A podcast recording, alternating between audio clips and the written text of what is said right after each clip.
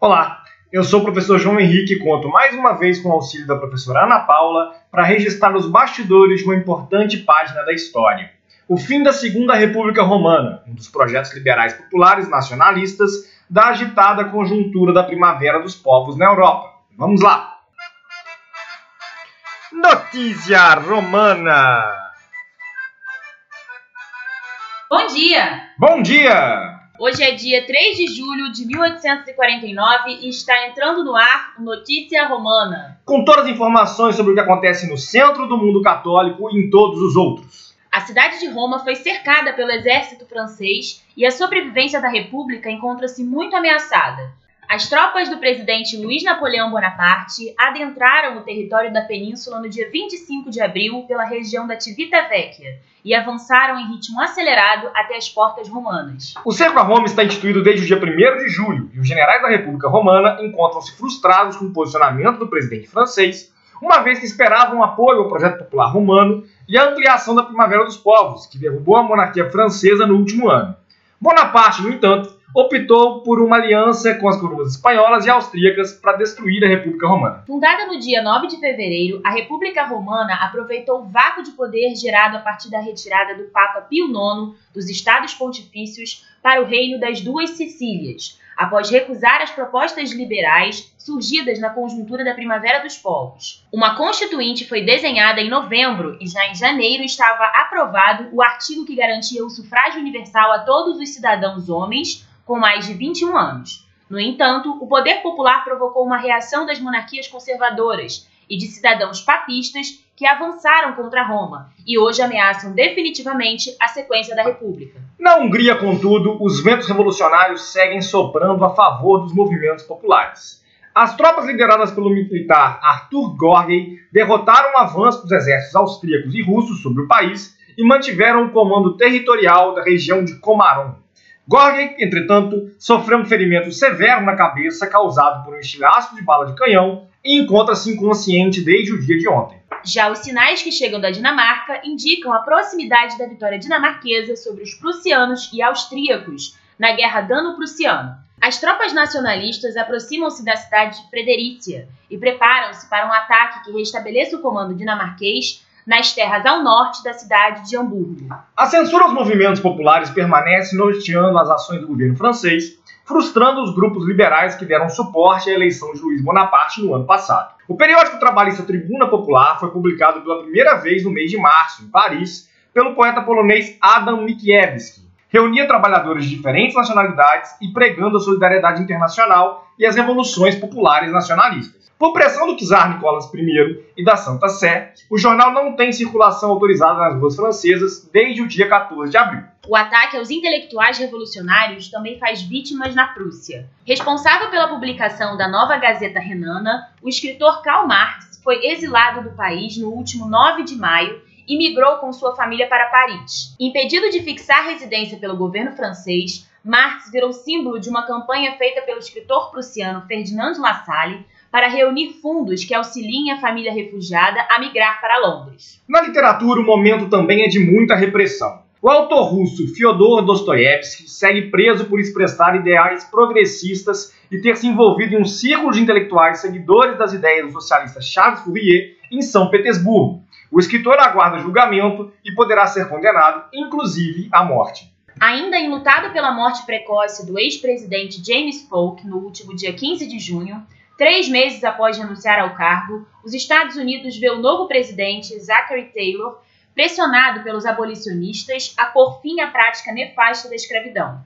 Herói nacional consagrado nas guerras com o México na última década, Taylor é também proprietário de escravizados e sua postura incomoda os círculos liberais do país. No Brasil, a manifestação mais incisiva do ideário liberal se encontrou em Pernambuco, Iniciado no ano passado, o movimento conhecido como Revolução Praieira busca pressionar o imperador Dom Pedro II a efetuar reformas liberais no Império, sintetizadas em um documento publicado no dia 1 de janeiro chamado Manifesto ao Mundo, o presidente da província, Manuel Vieira Tosta, contudo, conduziu a repressão ao movimento e suas lideranças encontram-se presas aguardando julgamento. Já no Reino Unido, o trauma do atentado sofrido pela Rainha Vitória ainda repercute nas ruas. No último 19 de junho, um irlandês de nome William Hamilton tentou assassinar a monarca a tiros, mas a arma falhou. Hamilton argumentou que sua motivação foi o desprezo da rainha aos efeitos da grande fome que atinge a Irlanda, e após ser preso e julgado, foi condenado a cinco anos de trabalho compulsório em Gibraltar. Os britânicos, contudo, seguem coordenando importantes ações tecnológicas de expansão da rede de transportes na Europa. No dia 20 de junho foi instalado o primeiro tubo da Ponte Britânia, que integrará a ilha de Anglesey ao território britânico de Gales através do Estreito de Menai. Já os franceses inaugurarão no próximo dia 5 a primeira parte da ferrovia que ligará Paris a Estrasburgo, no nordeste do país. No Oriente, a missão arqueológica comandada pelo britânico William Loftus, em cooperação com uma missão turco-persa, registrou ter encontrado a antiga cidade suméria de Uruk.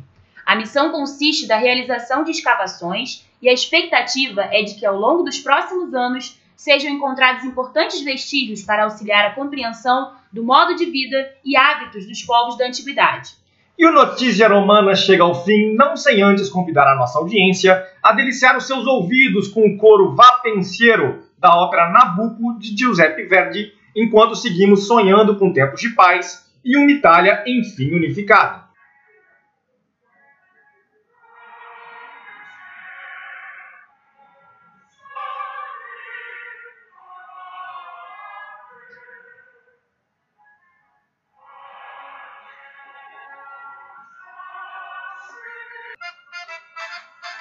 Notícia Romana.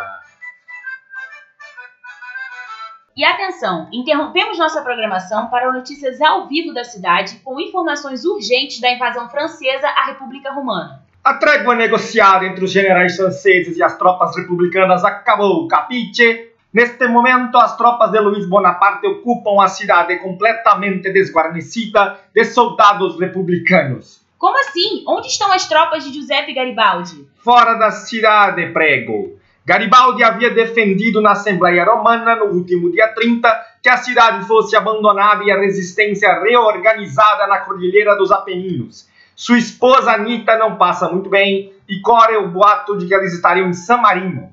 San Marino? A república deles é neutra nesta guerra. Será possível que eles se abriguem por lá?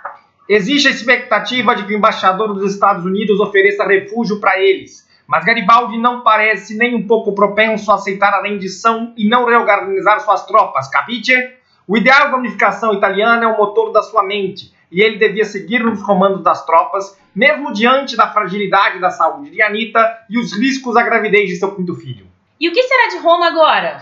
Dificilmente será ocupada pelos republicanos atuais novamente, ao menos em um período breve, capite? As tropas de Luiz Bonaparte trazem a mensagem de que o objetivo da ocupação é restabelecer a Santa Sé, ainda que o seu poder conviva com um governo liberal e secular. Giuseppe Mazzini e outros fundadores buscarão o exílio, e os nacionalistas monarquistas estão organizados para impedir até mesmo o teor liberal da proposta francesa. A República Romana já parece um sonho distante. Obrigada pelas notícias de última hora, atualizando nossa audiência sobre os acontecimentos. O plantão de notícia romana fica por aqui. Esperamos voltar em uma próxima oportunidade. Siga conosco até lá! Notícia Romana!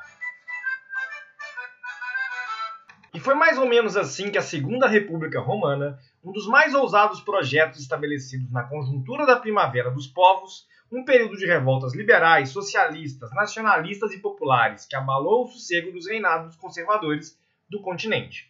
No caso de Roma, a República foi fundada no dia 9 de fevereiro de 1849 e sobreviveu por pouco menos de cinco meses. Com líderes de diferentes regiões da Península Itálica, a República Romana marcou uma das etapas do Risorgimento, movimento político de diferentes tendências que planejava a unificação da Itália, fenômeno que só aconteceria em 1870. Um dos seus líderes, Giuseppe Garibaldi, era um conhecido revolucionário liberal e havia atuado na Revolução Farroupilha no sul do Brasil nos anos anteriores.